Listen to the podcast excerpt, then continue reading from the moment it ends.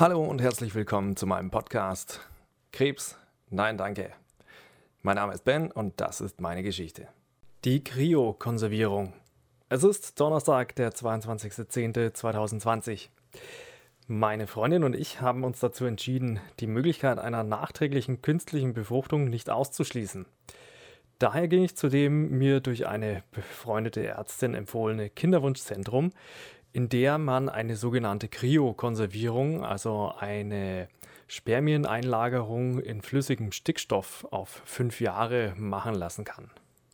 Es gibt verschiedene Institute, die so etwas machen. Da ist natürlich auch immer der Preis eine Frage. Also viele Institute verlangen relativ viel für die Entnahme bzw. für die Lagerung, ähm, auch auf die Jahre hinweg gesehen.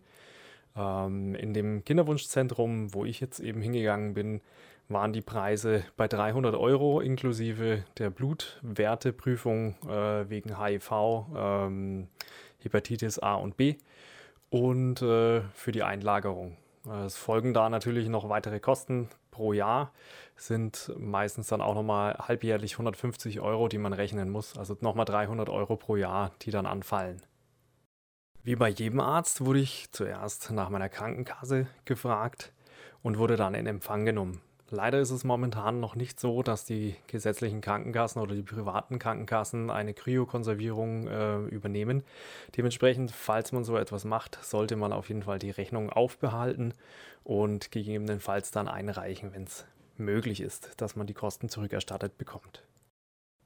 Da wir ja hier in einer Bürokratie leben, ist es natürlich auch verständlich, dass ich hier erstmal einen ja, Einwilligungsbescheid bekommen habe. Also sprich, ähm, ich durfte mir erstmal einen Fragebogen durchlesen und dementsprechend auch unterschreiben.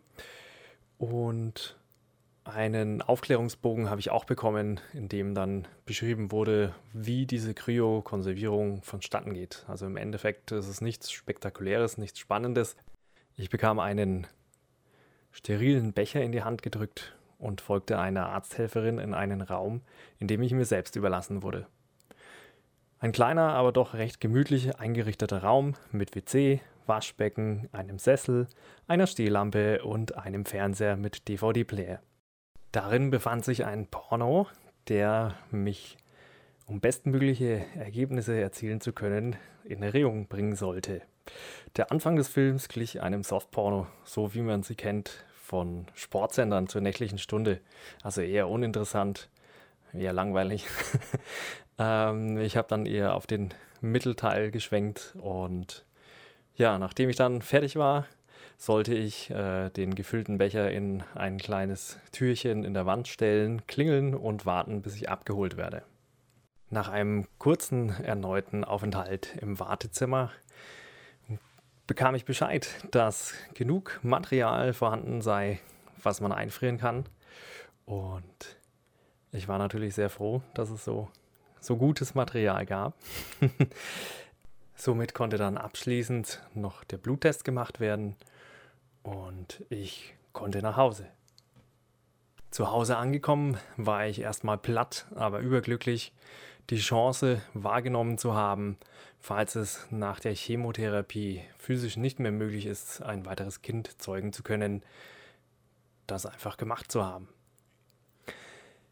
Am Freitag, den 23.10.2020, war noch ein Corona-Abstrich äh, angesetzt da vor Operationen gesetzlich das vorgeschrieben wird, dass äh, Patienten, wenn sie operiert werden sollen, in der aktuellen Lage nochmal getestet werden müssen. Dementsprechend bin ich nochmal zum Klinikum gefahren am Freitag und habe dort einen negativen Corona-Test gehabt.